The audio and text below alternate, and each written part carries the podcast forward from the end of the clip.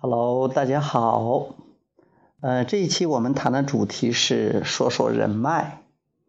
呃，人脉其实指的是人际关系，或者说是人缘，或者说你认识了多少人，有多少人能帮到你。呃，很很多的这种呃职场的人士，也很多的这个所谓的成功的。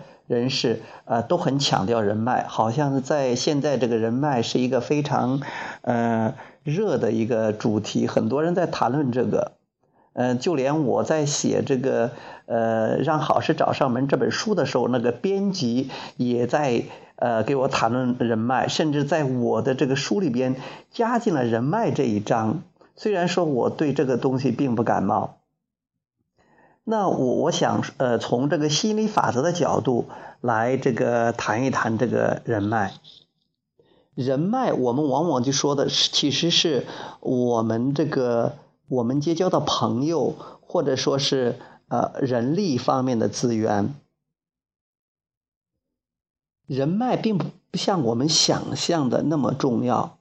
有时候我们觉得是，哎呀，我要结识更多的人，要认识很多的人，一旦关键的时候能帮助我们。甚至有的人还说，呃，人脉就是钱脉，似乎是你认识的人越多，对你的生意、对你的工作、对你的事业、对你的生活越有帮助，或者说认识越越多的厉害的人，对自己的帮助越大。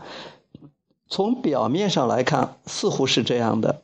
但是我们如果的你学了心理法则，你了解了宇宙真正的运作的原理的话，那你就不会这么看重人脉了，而你看重的是你自己的震动、你自己的思想、你自己的感觉，因为你想得到什么，不管是呃。呃，红火的生意也好，呃，不管是顺利的事业也好，或者说是工作顺利也好，或者说是想得到金钱也好，或者是健康的身体也好，不管怎么样，它是跟你的振动频率有关的。而来到你生活中的人，不管是工作上的，还是情感方面的，呃，不管哪方面的人，他都是匹配你的振动。所以说，如果你从人脉上下功夫，你从人际关关系上下功夫，你去在意和关注，你去吸引多少人，啊，是去吸引什么样的人？这样的话，你往往会是缘木求鱼的，舍本逐末的。而我们呃，鼓励你去真正的调整自己的振动。调整自己的思想和感觉。呃，先拿我做一个例子吧。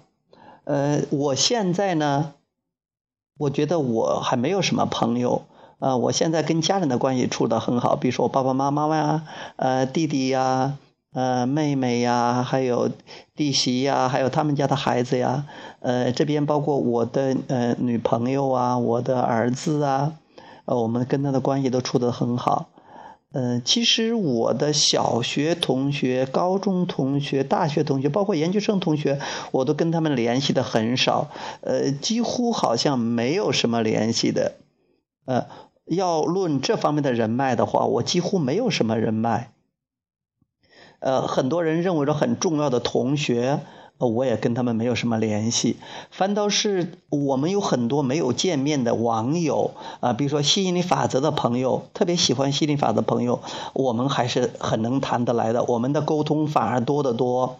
呃，甚至在五阳我们老家开办这个吸引力法则研讨会的时候，呃，来的那些朋友，我们真的是一见如故，我们会一聊聊几个小时。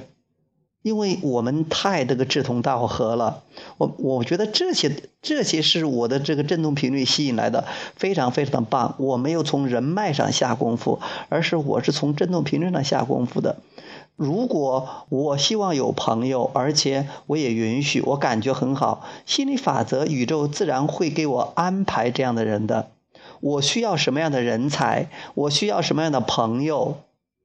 我有渴望，我有允许，心理法则跟我安排。如果我忙着去结识什么样的人，去维持什么样的关系，那其实这是在行动层面上去，呃，下功夫做文章的，往往是治标不治本的，往往。起不到什么作用的。这就是为什么有的人总是觉得人脉不够，人脉不够，因为你只是在类似于这种水中捞月，你没有从根本上解决问题。呃，所以呃，你会觉得你下了很大的功夫，你依然心里没有底。